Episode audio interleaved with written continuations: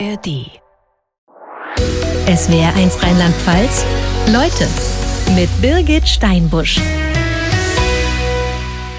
SWR 1 Rheinland-Pfalz Leute an Allerheiligen mit Karin Simon. 64 Jahre alt, aus Bayern, Sterbeamme und Kabarettistin. Einen schönen guten Morgen, Frau Simon. Guten Morgen, ich freue mich, dass ich da bin. Das klingt schon mal nach einer ungewöhnlichen Kombination. Und man muss ja auch sagen, Sie machen Kabarett, aber kein politisches, sondern ein Kabarett über den Tod, ja. Das Programm heißt Zum Sterben schön. Ja, Kann man so über schön. den Tod lachen? Man muss über den Tod lachen, weil allem, was man ins Gesicht lacht, verliert seinen Schrecken. Wie sind Sie zu dem Sterbekabarett gekommen? Ich hatte in Bayern ein ziemlich derbes Frauenkabarett das sich dann aber leider getrennt hat. Und einen letzten Auftritt hatten wir bei uns in der Oberpfalz und sind da hingefahren. Und an diesem Tag ist dem Veranstalter jemand verstorben und er war traurig. Und dann habe ich mit ihm geredet, so wie er redet mit den Leuten, bayerisch, geradeaus. und dann hat er gesagt, Karin, du hast eine Einstellung zum Tod, die ist toll. Mach doch bitte ein Kabarett da draus. Und dann habe ich mir erst einmal gedacht, der spinnt ein bisschen, gell? Und bin dann lang mit der Idee schwanger gegangen, bis eben meine beste Freundin Frieda verstorben ist. Und an dem Tag hatte ich auch einen Auftritt, das war der Frauentag, der 8. März. Und dann ist er natürlich genau da verstorben, wo ich gerade hinter der Bühne war und habe mir das Make-up ins Gesicht geschmiert. Dann wir gedacht, gutes Timing, schlechtes Timing, habe das Konzert gemacht, bin runter, habe ziemlich geweint bei meinem Mann, der sitzt immer am Mischpult. Und dann kamen zwei Leute dazu, die sich mich angeschaut haben. Und dann habe ich ihnen das erzählt, dass ich eben den Auftrag gekriegt habe, übers Sterben ein Kabarett zu machen. Und die zwei haben ganz spontan gesagt, oh ja, gute Idee, da machen wir mit. Und dann habe ich noch die Pianistin von dem ehemaligen Frauenkabarett dazu geholt. Und dann ist losgegangen. Dann haben wir geprobt und sind zehn Jahre durch die Welt gezogen damit. Zum Sterben schön, dem Tod ins Gesicht zu lachen, das klingt so einfach, aber das ja, ist schwer vorstellbar, wenn da jemand liegt, von dem man sich jetzt gerade trennt, den man liebt. Das ist schwer für einen selber, für die, die da bleiben müssen, ist es schwer, weil sie ja einen Menschen verlieren und die sollen dann auch weinen und die sollen auch trauern. Aber für den, der da geht, beginnt ja etwas Neues. Ich glaube das ganz fest, dass nach dem Tod weitergeht und dass wir heimkommen. Und deswegen ist es ja eigentlich schon zum Lachen auch und zur Freude.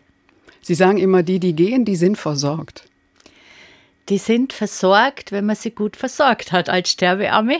Drum kommen wir und drum ist es gut, wenn man uns anruft, weil wir wissen, was zu tun ist in diesen Sterbephasen, wenn die Angst kommt, die Furcht und die Sorge, die Monster aufstehen, die am Sterbebett stehen. Wir können die handeln. Wir wissen, wie man die handelt. Mit dem Sterbenden gemeinsam die Angst bearbeitet, anschaut, auch die unerledigten Dinge anschaut Wen möchtest du noch sehen? Oder hast du noch jemanden, dem du vielleicht vergeben möchtest? Was kann ich für dich tun? Sterbeamme, viele wissen gar nicht, dass es sowas gibt. Wir sprechen da gleich auch noch mal ausführlicher drauf. Mhm. Und Sie sind ja nicht nur Sterbeamme, sondern Trauerrednerin, Trauerbegleiterin. Das heißt, Sie gehen durch viele Phasen mit Angehörigen, wenn die das möchten bin ein Kompaktpaket.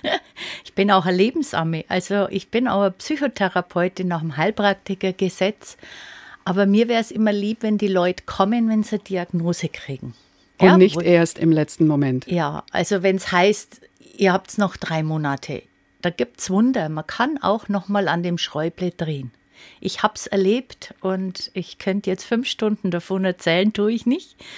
Aber ich kann dann, wenn das alles offen ist, wenn die Leute offen sind, mit dem Sterbenden zum Beispiel sagen, komm, wie möchtest du deine Beerdigung gestalten? Lass uns das mal jetzt vorher machen.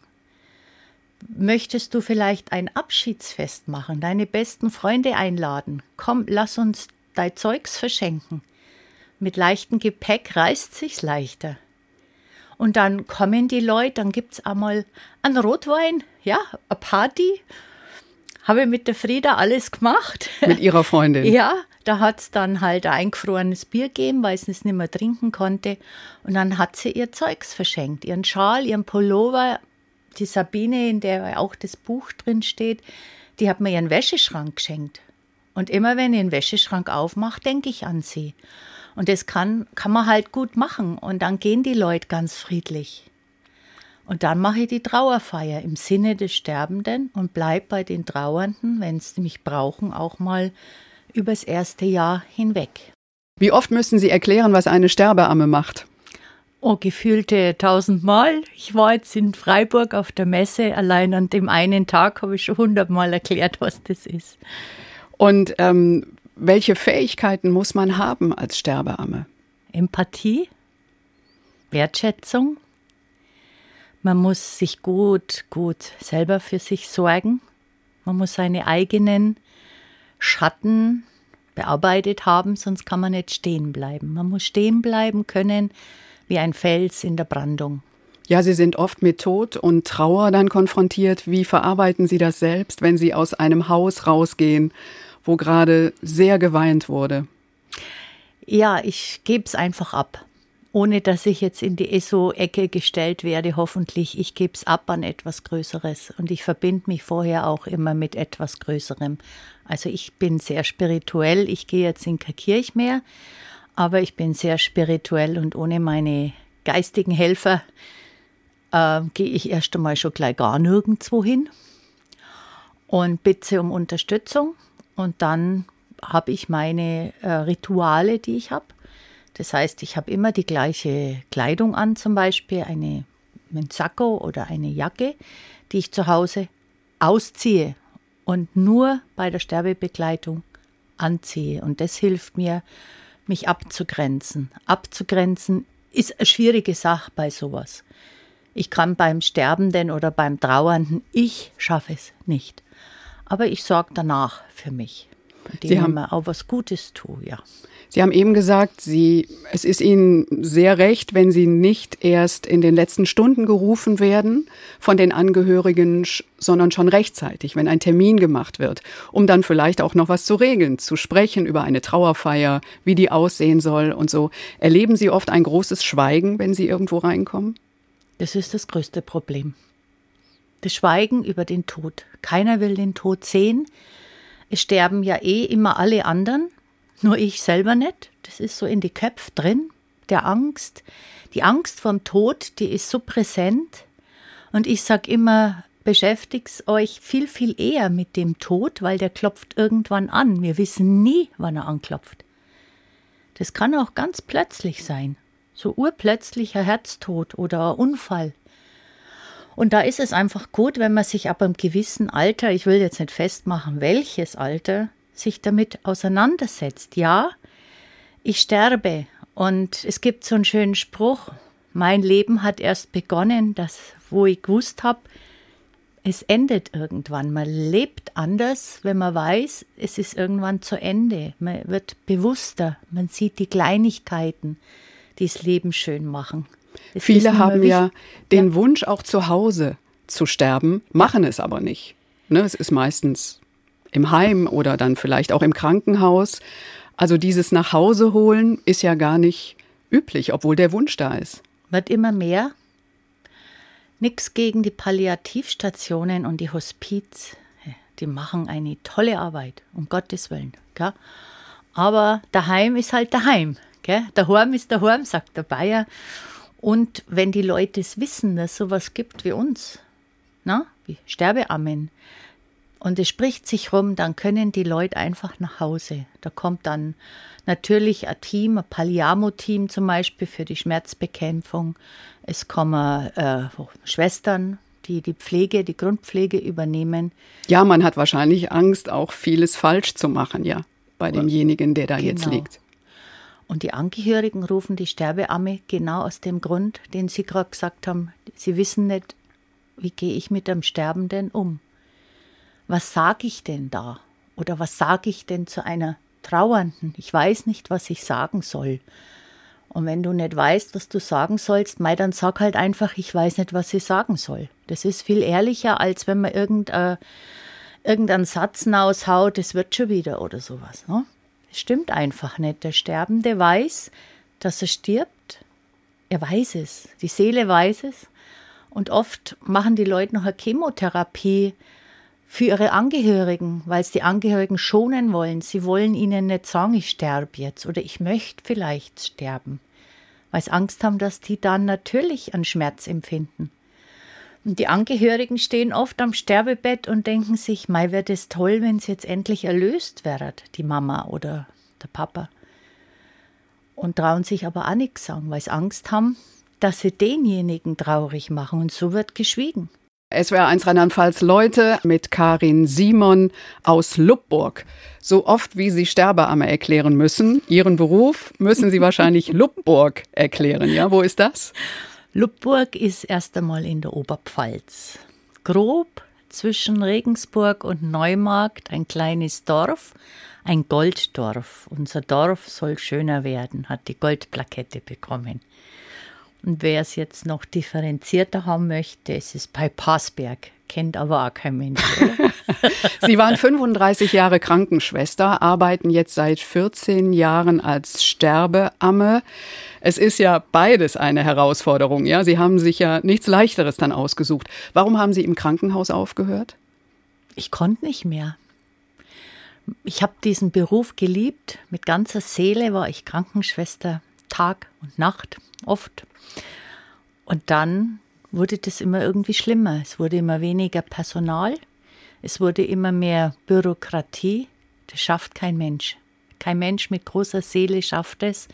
Ich bin oft aus dem Dienst raus, habe mich ins Auto gesetzt und habe erst einmal eine halbe Stunde geweint, weil, weil ich einfach den Leuten nicht mehr gerecht werden konnte. Und dann habe ich mich verletzt und dann habe ich mich nochmal verletzt. Und dann habe ich gesagt, okay, ich höre jetzt auf, bin dann aber auch wirklich in einer Burnout, in einer Depression gefallen, weil ich so gern gemacht habe. Und dann habe ich eben gesagt, jetzt lasse ich mich ausbilden zur Heilpraktikerin für Psychotherapie, dass ich weiterhin einfach für die Menschen da sein kann. Jetzt haben Sie viele letzte Stunden schon erlebt, ja. Und ähm, Ihr Credo ist ja so, dem Tod mit Humor begegnen. Damit es jetzt hier nicht so traurig wird, ja, gibt es eine Situation, wo tatsächlich gelacht wurde? Oh ja, ich habe schon oft die Leute zum Lachen gebracht. Da sich nochmal anknüpfen auf dieses Miteinander reden, das geht natürlich nur, wenn man über den Tod gesprochen hat. Da fließen die großen Tränen, wenn die Sterbearmee kommt und sagt, es wird Zeit, dass ihr euch voneinander verabschiedet. Dann gibt es viele Tränen, aber auch gute Tränen, weil dann die sogenannten unerledigten Geschäfte erledigt werden können. Und wenn das abgehakt ist, dann kann auch nochmal die Gitarre zum Einsatz kommen und dann wird hoch auf dem gelben Wagen gesungen oder es gibt eben eine Party. Und die schönste Geschichte war, wie ich eben als Clownin, ich habe ja Clownsausbildung gemacht, im Altenheim mit meinem Kinderwagen und mit meiner Handpuppe rumgelaufen bin von Zimmer zu Zimmer und gehe in ein Zimmer rein und sehe eine Oma da liegen, und ich habe sofort gesehen, die macht sich bereit zum Abfliegen, hat an die Decke geschaut und die Nase war schon ganz spitz, aber in dem Zimmer war Totenstille. Die Angehörigen haben nichts gesagt, die Schwestern haben nichts gesagt, die Oma hat nichts gesagt. Und dann kommen wir zwei mit der Clownsnase und die Puppe. Es war die Puppe, nicht ich. Die Puppe hat gesagt, na du, magst du dich etwas jetzt vom Acker? Und es war jetzt kein Schweigen, sondern ein Entsetzen im Raum, spürbar. Wie kann man jetzt sowas sagen? Es war ja auch die Puppe. Ich war selber ein wenig erschrocken, aber die Oma hat gelacht. Die Oma hat so gelacht, dass das ganze Bett gewackelt hat. Endlich sagt's einmal einer. Und dann wird geweint und dann kann man aber auch wieder ins Lachen kommen. Und wer lacht, der entspannt und wer entspannt ist, kann einfach leichter sterben. Dass Sie davor lange als Krankenschwester gearbeitet haben, hilft das jetzt in Ihrem Job? In ja, natürlich hilft es. Das war im Krankenhaus schon immer so, dass wenn die Menschen gestorben sind, die Kollegen immer gesagt haben, Karin, geh mal du dahin, du kannst es so gut. Und ich habe irgendwie einfach keine Angst und keine Hemmungen, keine Hemmschwelle, auch mal eben zu reden über den Tod oder auch die Menschen in den Arm zu nehmen, wenn es der letzte Atemzug kommt. Ja, so ein Befinden einzuschätzen, oder? Atmung, Geräusche. Ja, also das ist ganz klar, das sehe ich und höre ich sogar am Telefon. Ich mache schon oft Begleitungen, dass mich jemand anruft voller Panik. Ich glaube, der Papa macht sich auf den Weg. Und ich höre das einfach. Das sind, die, das sind Erfahrungen, die mir natürlich jetzt sehr zugute kommen und auch einmal eine Lagerung oder eben sowas zu empfehlen, weil ich das einfach als Schwester gelernt habe. Ja. Ihr Umgang mit dem Tod jetzt hat auch mit dem frühen Tod Ihrer Mutter zu tun. Da waren Sie 15. Nicht nur die Tatsache, dass sie so früh gestorben ist, sondern Sie sich nicht verabschiedet haben. Ich konnte mich nicht verabschieden. Die Mutter hatte einen, eine ganz furchtbare Erkrankung, einen sogenannten Morbus Pick. Damals wusste man nicht, was das ist. Das ist eine frühzeitige Demenzerkrankung und sie wurde halt von einer lebenslustigen Frau zu so einem sabbernden Elend in der Psychiatrie und als 15-Jährige konnte ich das nicht mit anschauen und habe sie auch mehr besucht. Und dann war sie tot und dann war ich da gesessen mit meinen Schuldgefühlen. Ja, und in dieser Nacht hat sie mich besucht mit einem hellen Licht. Ich weiß, es klingt wieder esoterisch, aber es ist halt einfach so gewesen. Und das war auch gut so, dass sie mich besucht hat, weil das war der Startschuss, dass ich mich auseinandergesetzt habe. Wo kommen wir her? Wo gehen wir hin? Und was soll der Scheiß dazwischen? Manchmal Scheißleben, weil wir so viel erleben müssen, weil wir so viel Leid erleben müssen. Sie hatten so auch eine sehr enge Beziehung, oder? Zu Ihrer Mutter? Ja, ich war die einzige Tochter. Sie hat mich geliebt ohne Ende. Und das war besonders schlimm, weil ich am Schluss einfach nicht mehr hingehen konnte. Und dann bin ich eben Krankenschwester geworden. Ihr Vater, Bankdirektor, sehr streng? Sehr streng und sehr nach außen orientiert. Also es war, meine Kindheit hat halt immer so äh, das beeinflusst, man darf nur bei den Kunden einkaufen. Was könnten denn die Leute sagen? Es war ihm am wichtigsten, was sagen jetzt die Leute? Und das hat mich in meinem Freiheitsdrang und ich war ein wildes Kind schon sehr eingeschränkt, ja. Aber er hat Ihnen, äh, ja, Klavierunterricht gegeben, oder? Er hat Sie zur Musik gebracht, ein musikalischer Mann. Er hat mich zur Musik äh, unter Zwang gebracht, aber im Nachhinein bin ich ihm dankbar dafür. Ich musste Klavier lernen. Andere Kinder durften spielen gehen, ich musste Tonleiter üben. Und mit zwölf Jahren hat sich meine Oma erbarmt und hat mir eine Gitarre geschenkt, aber ich habe natürlich die Grundlagen der Musik, von denen ich heute profitiere, damals gelernt ab dem sechsten Lebensjahr. Es war halt die Klassik und die, Vor die Noten und das ganze Zeugs habe ich da wirklich gelernt.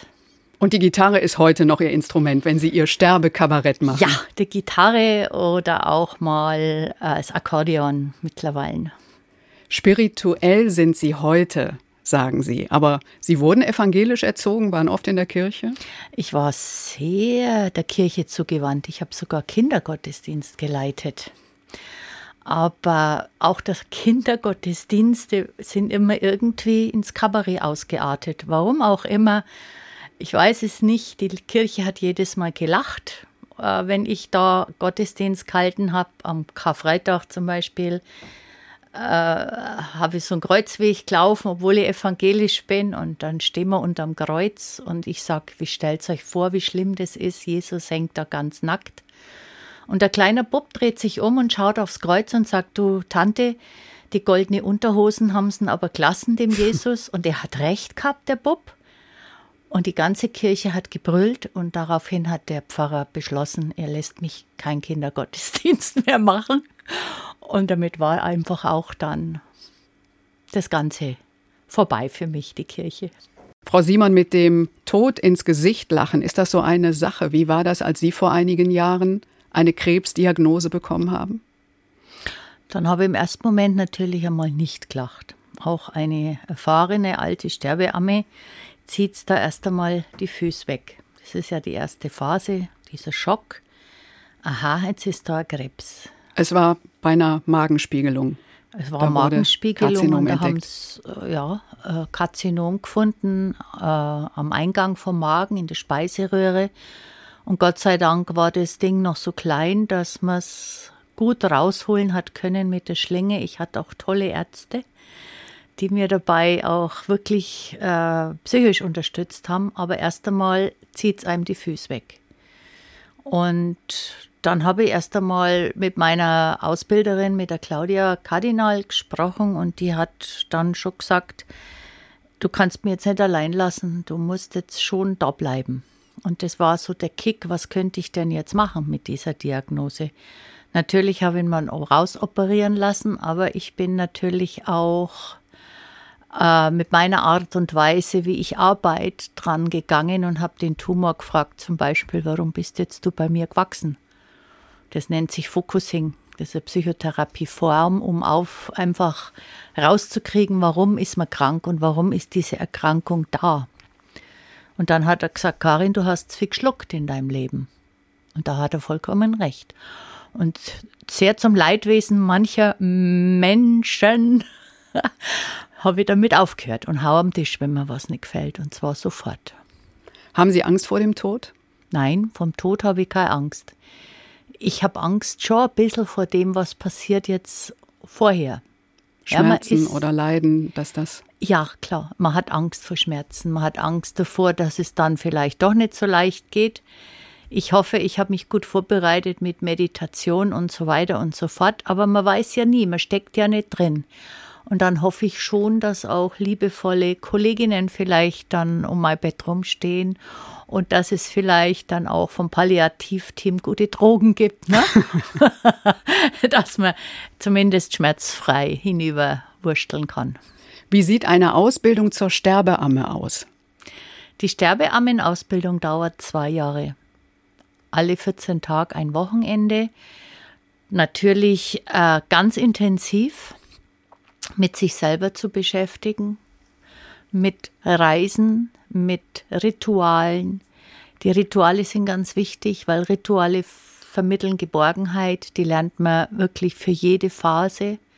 Es gibt ja diese fünf Sterbephasen, äh, dass man für jede Phase ein Ritual hat, einen Werk. Ich sage, ich spreche immer vom Werkzeugkoffer. Ja, das klingt immer sehr praktisch in Ihrem Buch. Ja, da ja. kommt die Frau aus dem Bauhaus die Frau aus dem Bauhaus hat in diesem Werkzeugkoffer Rituale drin, Geschichten, Reisen. Also ich arbeite ja ganz viel mit Fantasiereisen, äh, wo die Menschen dann auch entspannen können und vielleicht schon einen kleinen Blick nach drüben werfen können, wenn es klappt. dass man dann auch weiß, was mache ich denn, wenn der Opa recht zornig wird. Auch der Zorn und die Wut ist eine Phase.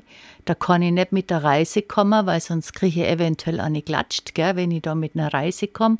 Aber wenn ich mit dem Opa hm, schrei oder tob oder immer Kissen gebe zum Draufhauen und sage, ich verstehe deinen Zorn, dann ist das ein Werkzeug, das ich in der Sterbeammen-Ausbildung einfach gelernt habe. Genau. Wo sind Sie eigentlich unterwegs? Ist das mehr so in kleineren Orten, auf dem Dorf, Idylle oder durchaus auch Großstadt? Das ist gemischt. Also ich fahre nach Nürnberg genauso wie hm, ins Nachbardorf. Die Leute werden offener allmählich. Erst haben sie gedacht, komische Frau. eh so Tussi. Ja, äh, mich hat auch schon mal einer gefragt, ob ich eine Kristallkugel habe, wo ich reinschaue, sage ich leider nicht. Wenn ich das könnte, da die wahrscheinlich auf die Malediven sitzen, obwohl es in Lubburg wirklich schön ist. Aber ich bin ein gestandenes Weibsbild und ähm, mache einfach bodenständige Dinge. Zu Gast in SWR1 Rheinland-Pfalz Leute ist die Sterbeamme und Kabarettistin Karin Simon.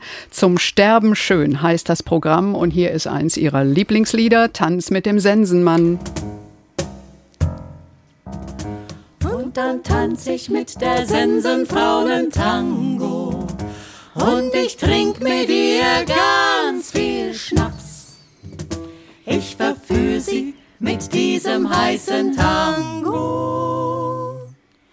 Und mach in meinem Bett allmählich etwas Platz. Tanz mit dem Sensenmann und sie gendern sogar und singen Tanz mit der Sensenfrau. Ja, das ist Gendern, aber auch, ich bilde ja aus, ne? Ich bilde ja aus SterbebegleiterInnen, da gendert man. Und da mache ich immer so eine Reise mit den Menschen, wenn der Tod vor der Tür steht, urplötzlich. Was machen wir? Und manche sehen da einfach eine Frau. Warum soll der Tod männlich sein?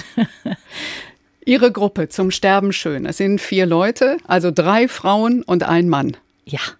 Und Sie touren durch den Süden Deutschlands. Nicht nur durch den Süden, wir touren dahin, wo es uns wollen. Also wir sind jederzeit buchbar für aufgelockerte Konzerte. Hospizvereine zum Beispiel engagieren uns sehr gerne aber auch die Kleinkunstbühnen, soweit sie sich trauen. Die meisten trauen sich ja nicht. ein Sterbekabarett. Also wer da ein Ticket kauft und zu Ihnen kommt, weiß ja eigentlich schon, worauf er sich einlässt, ja? Aber welche Reaktionen merken Sie so im Publikum? Das ist lustig. Die kommen immer sehr verhalten.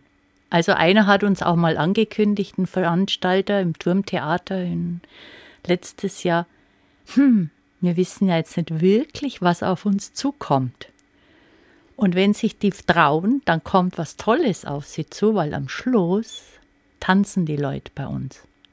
Wirklich, die lachen und weinen natürlich und am Schluss tanzen sie. Wir hatten bis jetzt bei jedem Konzert tatsächlich Standing Ovations am Schluss. Aber am Anfang ist erstmal so, oh, was kommt jetzt? Ja klar, wir haben ja Angst vorm Tod. Das spiegelt sich auch im Publikum ganz am Anfang. Aber das dauert nicht lang. Gibt es Grenzen für Sie des Humors, dessen, was Sie da jetzt auf der Bühne bringen, in dem Zusammenhang zum Tod? Oder sind Sie da sehr mutig? Tja, was ist da Mut? Also ich gehe natürlich schon an die Grenze. Jetzt zum Beispiel äh, auf Teufel komm raus reanimieren. Warum? Muss nicht sein. Selbstbestimmtes Leben. Ja? Aber es gibt natürlich diesen ganzen schwarzen Humor, da gibt es die Grenze. Also ich gehe nicht unter die Gürtellinie. Das will ich nicht. Und Lampenfieber ist für Sie immer noch ein Thema. Furchtbar. Trotz autogenem Training und sämtlichen Ritualen, die ich habe, ich sterbe fast selber vor jedem Auftritt. Aber in dem Moment, wo ich oben stehe, wäre ich halt zur Rampensau, gell? Wir hatten hier in Leute einen Kölner Bestatter, der gleichzeitig Karnevalspräsident ist. Toll. Auch eine spannende Kombination, ja. Und der sagte auch, warum werden die Toten eigentlich heimlich weggebracht, in Heimen und dann in Lieferwagen, nicht mehr sichtbar als Leichenwagen? Stimmt. Das ist auch so Ihre Haltung, oder? Das ist richtig, eben weil die Leute so viel Angst haben davor. Vor dem Tod, der soll möglichst in eine Ecke gestellt werden oder eben Deckel drauf, wie beim Sarg, und ja nicht mehr hinschauen. Und das ist eben das Grundverkehrte, weil die Angst immer mehr geschürt wird dadurch. Ist es immer noch so in Krankenhäusern, in Heimen? Was ist Ihre Erfahrung, dass man da eher ja, nachts ja. transportiert? Also wie ich noch im Krankenhaus gearbeitet habe, haben wir nachts runtergefahren in die Kühlung, damit niemand sieht. Und ich weiß auch noch, dass ich Menschen, ich habe eine Kollegin, eine Sterbeamme, die ist Abbestatterin, die sagt auch, die Leute in ihrer Nachbarschaft beschweren sich, wenn ihr Leichenwagen vor der Tür steht, wo sie wohnt. Weil die Leute einfach den Tod nicht mehr anschauen wollen. Aber man kommt dem Sensenmann einfach nicht aus. Wie ist es denn mit Kindern? Die will man ja auch oft bewahren davor. Das ist grundverkehrt. Weil die Kinder einen ganz anderen Bezug haben zum Tod. Also, ich weiß noch, wir hatten mal eine offene Aufbahrung von einem verstorbenen älteren Herrn, der vom Fahrrad gefallen ist, ganz plötzlich. Und da muss ja ein Abschied her. Das geht nicht, weil sonst setzt das Kopfkino ein. Und bei Kindern setzt erst recht das Kopfkino ein und es ist oft schlimmer wie die Realität. Und der Kleine durfte dann zu seinem Opa an, an den offenen Sarg und da war ich auch da gestanden und mir denkt, oh, hoffentlich stehe ich das jetzt. Ne? Und der kleine Mann kam rein, vier Jahre alt, riesengroße Augen, Angst. Wie schaut jetzt der Opa aus? Und der Opa war schön, den haben wir schön hergerichtet und hat einen Kochlöffel in der Hand, der kleine Bub. Sag, was willst jetzt du mit dem Kochlöffel? Ja, den muss er ja jetzt dem Opa geben, dass er die Engel seine Kürbissuppe kochen kann. Und aus war es mit dem Stehenbleiben. Ich habe so mitgeheult mit diesem Vierjährigen. Und es war das Berührendste, was ich je erlebt habe. Und früher ist die Oma zu Hause gestorben. Da durften die Kinder hin, da durften die Kinder auch mit der Oma reden oder die Hand massieren. Und da war das ganz normal, dass dann die Oma auch noch drei Tage danach noch im Wohnzimmer gelegen ist, weil gerade diese drei Tage sind so wichtig, wenn man sieht, wie sich der Leichnam verändert. Das ist wichtig auch zu begreifen, der Mensch ist wirklich tot. Und das ist der halbe Weg zum, der halbe Trauerweg ist dann geschafft. Ja? Oft sterben Menschen wenn sie alleine im Raum sind. Ja, also das ist ja so die Erfahrung, man begleitet sie, man sitzt immer am Bett oder wo auch immer. Ja. Und dann geht man sich einen Kaffee holen ja. und kommt zurück. Ja. Tschüss.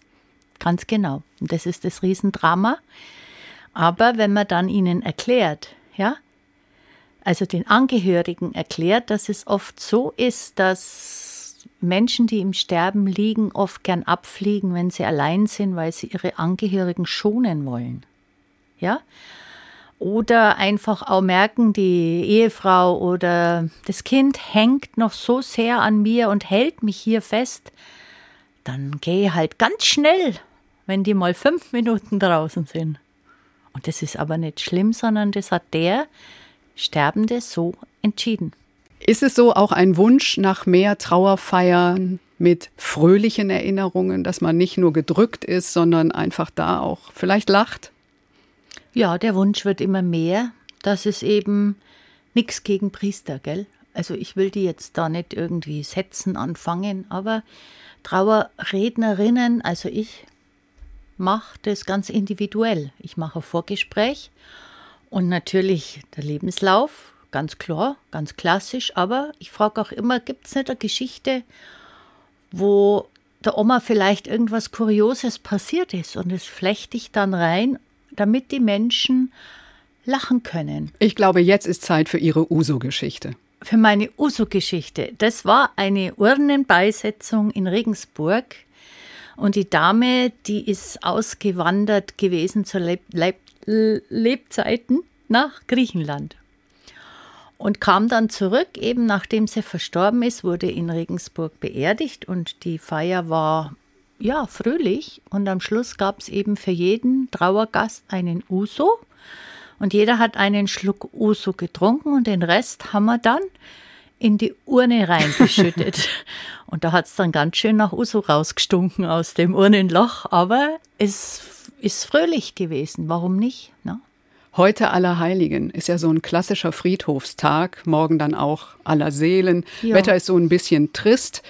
Aber der Gang auf den Friedhof müsste ja gar nicht so trist sein, oder? Also man kann mit dem Lieblingskuchen der Oma gehen oder ja. in ihrer Region mit der Semmel für den Opa. Ja, oder mit dem Glühwein. Das ist ein gutes Stichwort für zum Beispiel den ersten Todestag, nennen jetzt die Sterbeammen Himmelsgeburtstag. Und da gehen wir aufs Grab. Auch klar, könnte man heute auch aufs Grab gehen. Schauen wir mal nach Mexiko kurz, wie die Party machen, ne? Äh, warum bei uns nicht? Weil das einfach alles immer so traurig ist. Aber man kann auch mit dem Lieblingsgetränk oder mit dem Lieblingsessen ans Grab gehen und einen Schluck Rotwein trinken oder einen Stollen essen oder sonst was machen. Natürlich immer muss man schon schauen, dass man nicht zu laut wird, immer noch. Aber das kann durchaus fröhlich werden. Vor allem, wenn ich komme, gell, mit der Gitarre. Sie singen dann? Ja, ich singe. Ich singe zum Beispiel sehr, sehr gern mein Vogel. Das Vogel ist einfach ein Lied, das ich für meine beste Freundin geschrieben habe. Und Sabine, die ja auch in meinem Buch drin steht, hat sich dieses Lied gewünscht und das ist ein Lied aus dem Kabarett. Und ich habe gesagt, Sabine, du spinnst. Ich kann doch nicht das Vogel an, an der Beerdigung singen. Doch, das will sie. Sie will, dass die Leute am Schluss lachen. Die haben am Schluss gelacht. Und dann war der Entschluss da, ich werde Trauerrednerin und das Vogel ist der Hit auf jeder Beerdigung, fast jeder. Von Bleiben war nie die Rede, heißt Ihr Buch.